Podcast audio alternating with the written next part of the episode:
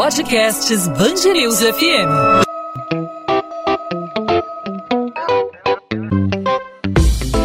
Dois às 20, com Maurício Bastos e Luana Bernardes.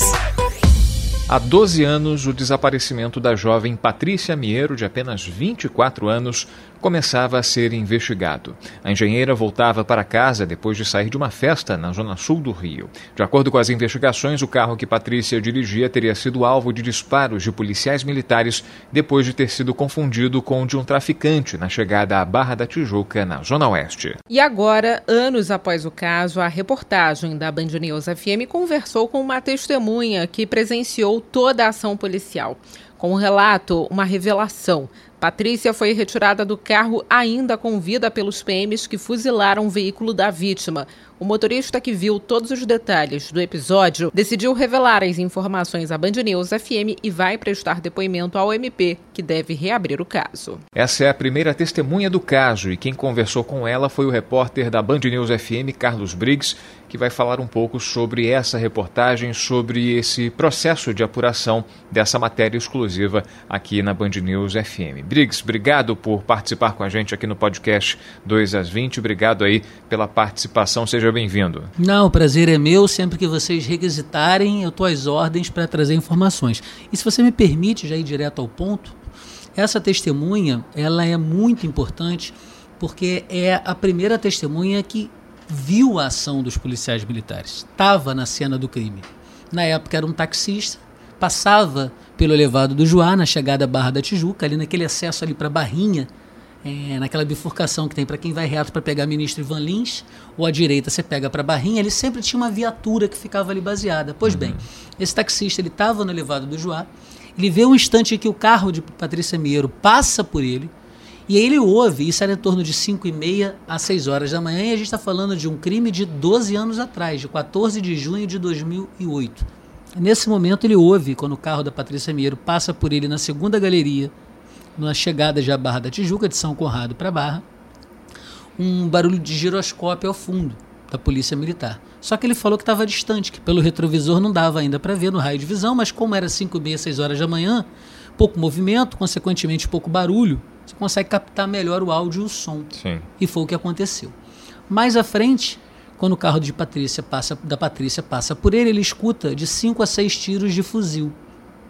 E, o, e vê o carro de, da, da engenheira perder, ela perde o controle da direção, bate na mureta de proteção, capota e cai por aquela, aquela ribanceira, ali que vai dar acesso ao canal de Marapendi.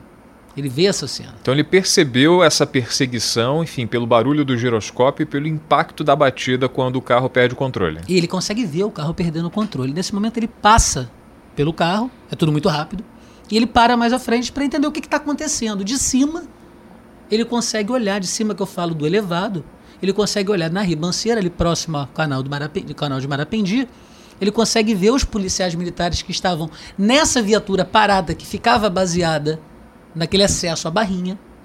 Os policiais militares, dois, correm em direção ao carro de, da engenheira Patrícia Mieiro, apontando um fuzil, achando que se tratava de um criminoso.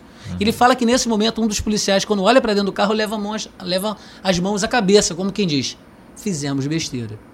E é nesse momento aí o relato que eu quero trazer dessa testemunha, que obviamente teve a identidade preservada e a voz torcida.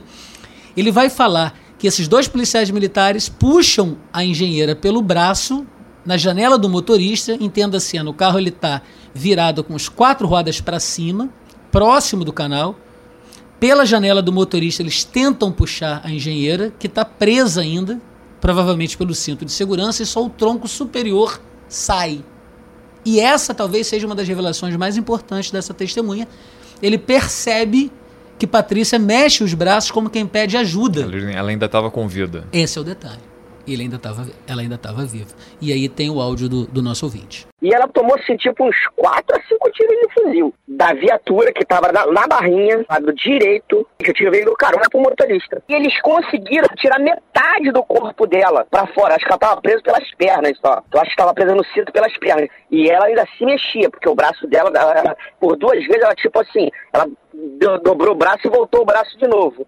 Bom, o, o advogado de acusação que representa a família Amiero, Alexandre Dumas, ele estava ouvindo a nossa programação. A gente trouxe essa denúncia no jornal Band News Rio, primeira edição, com o Rodolfo Schneider, o Cristiano Pinho e o Carlos Andreasa. E ele entrou em contato com, depois é, com a rádio imediatamente, querendo mais informações, e nós o colocamos no ar. E ele não tem dúvidas.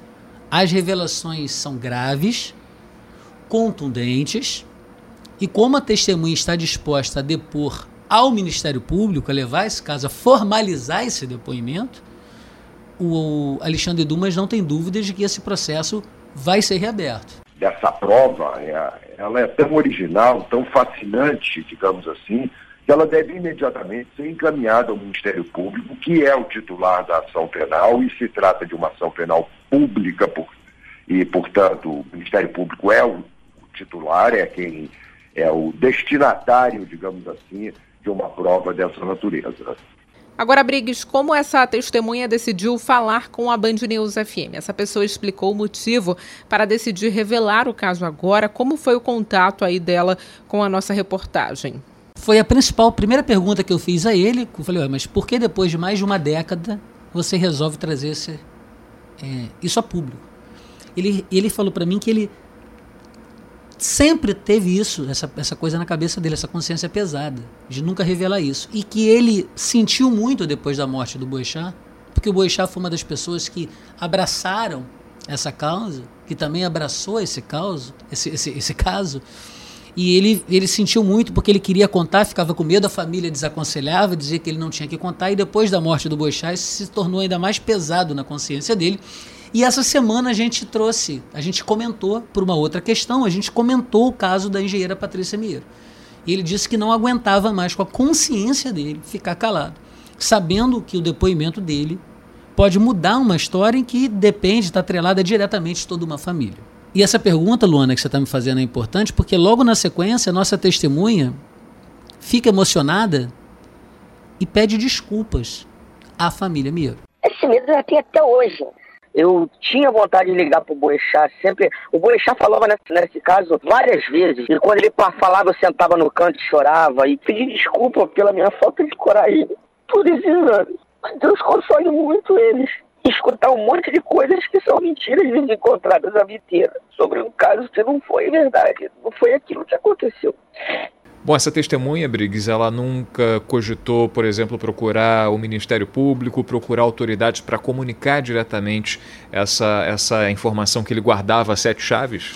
Essa testemunha sempre teve muito medo de tirar uma sequer das sete chaves que ele uhum. mantinha guardada essa informação, que dirá abrir completamente essa informação. Sim. E essa testemunha ela foi tomada pelo impulso de procurar a Rádio Band News FM com quem ela tem uma relação muito umbilical, afetiva, muito né? afetiva, muito próspera.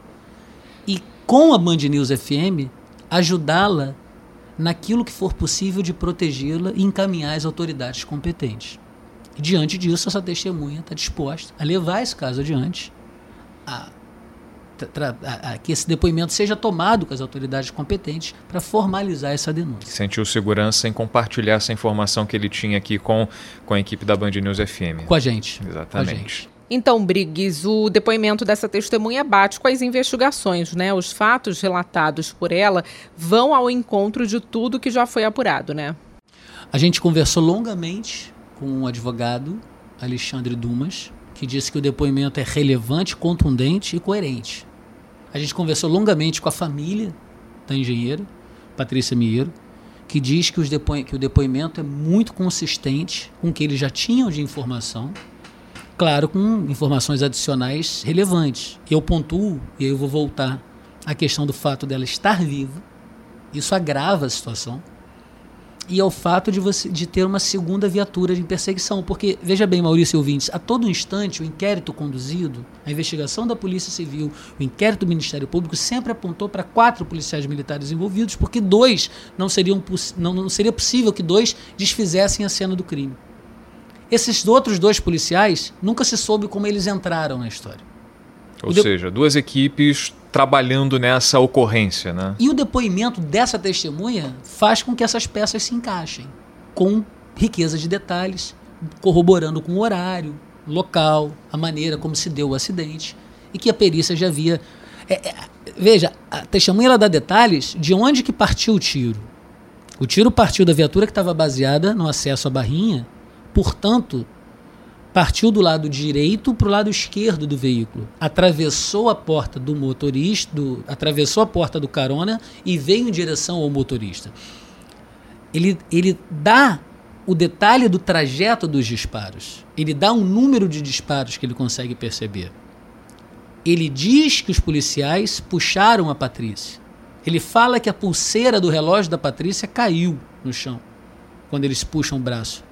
E a informação mais relevante, que ela estaria viva, que ela estava viva, de acordo com essa testemunha, o que seguramente traz fatos novos e relevantes para o processo. Diante disso, a gente, obviamente, procurou a família, que já está muito dolorida, muito dolorida, o, e na figura do pai, o Celso Amieiro, que ele fez questão de agradecer essa testemunha pela coragem de mais de uma década depois, trazer o caso à tona e aí, quem sabe, dar um novo rumo para o processo da filha dele. Quero agradecer essa testemunha, que esclareceu vários fatos que não apareceram no inquérito, porque deu vários tiros e a polícia sempre negando, a posição que estava o carro, a polícia sempre negou, a covardia que fizeram com a nossa filha. Obrigado. Bom, Briggs, a gente espera que essa reportagem que você conduziu de maneira brilhante, com a, a narração completa dos fatos, com a riqueza de detalhes que essa testemunha forneceu para você nesse, nessa conversa com você e com as informações que você conseguiu reunir, o teu relato é bem claro, é bem é, esclarece bem a cena do crime, como aconteceu, uh, tra a trajetória do tiro, a forma como o carro se descontrolou, perdeu o controle, enfim. A gente espera que com tudo isso, com todos esses elementos, a gente consiga finalmente chegar a um desfecho desse caso e que a dor dessa família que ninguém vai conseguir tirar, é claro, uma dor que esse pai vai levar até a hora da morte, que os irmãos, que toda a família vai carregar para sempre, mas a gente torce, a gente espera que haja um desfecho e que principalmente justiça seja feita, né? É o que se espera, é, e agora com o Ministério Público voltando a atuar, voltando a reabrindo as investigações, para que se possa chegar num desfecho mais fidedigno daquilo que realmente aconteceu. E você, Maurício, falava da dor da família, entre tantos detalhes dessa tragédia que é você perder uma pessoa no auge da sua vida com 24 anos e Jovem, sequer né? poder enterrar esse corpo, parece que não tem um desfecho, parece que o luto não acaba.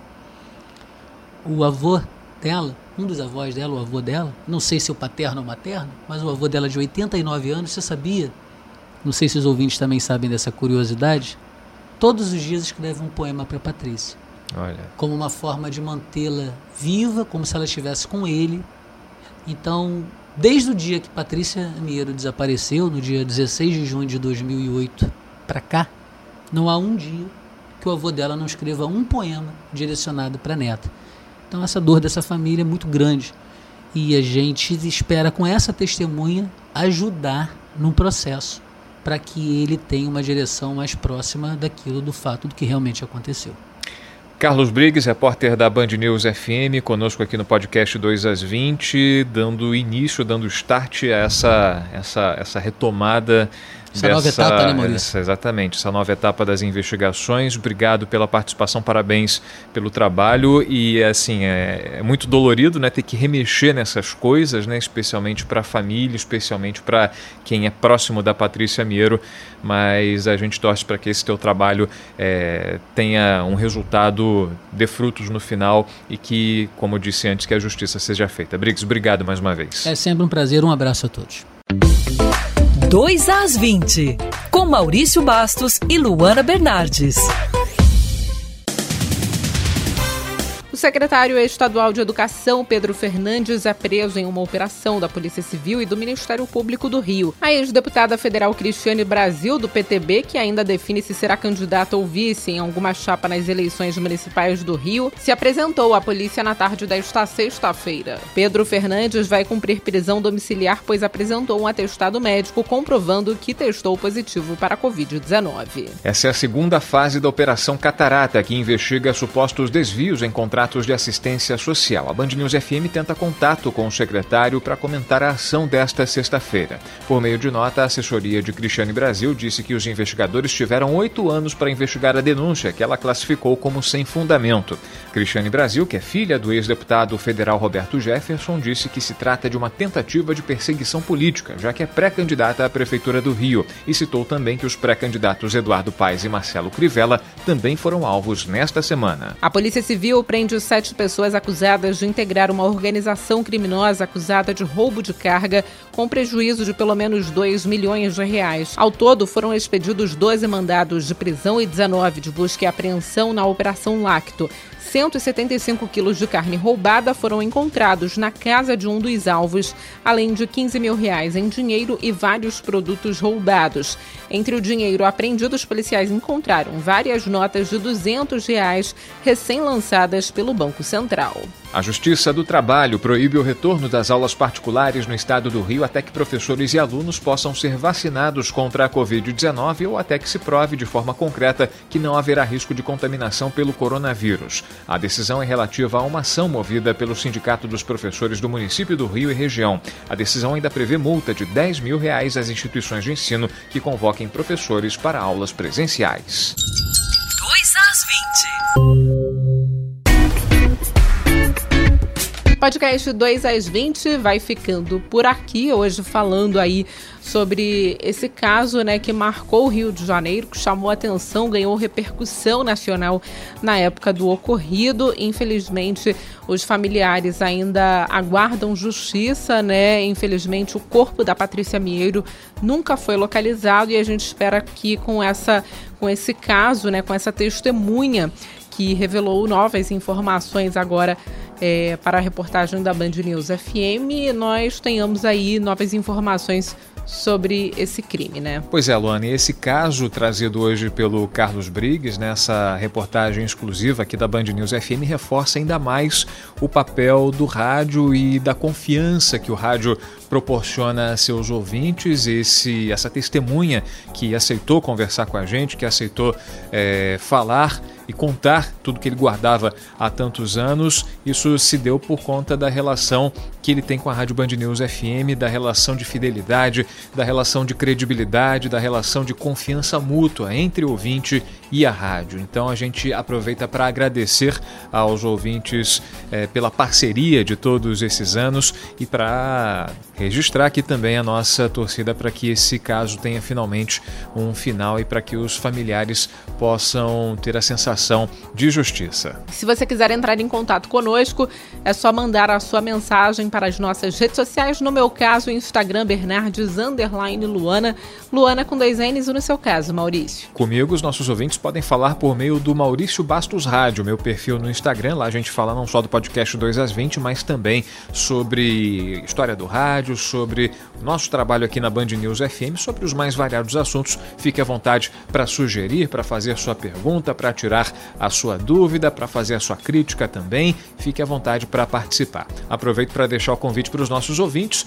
Nesta segunda-feira a gente está de volta com mais um episódio do 2 às 20, sempre com as principais notícias do Rio de Janeiro, os principais destaques da nossa cidade e do nosso estado, sempre com uma entrevista especial. Para você, um bom fim de semana e até segunda-feira. Tchau, tchau.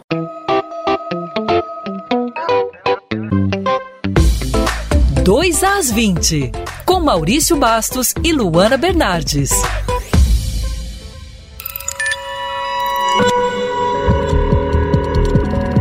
Podcasts Bangerils FM.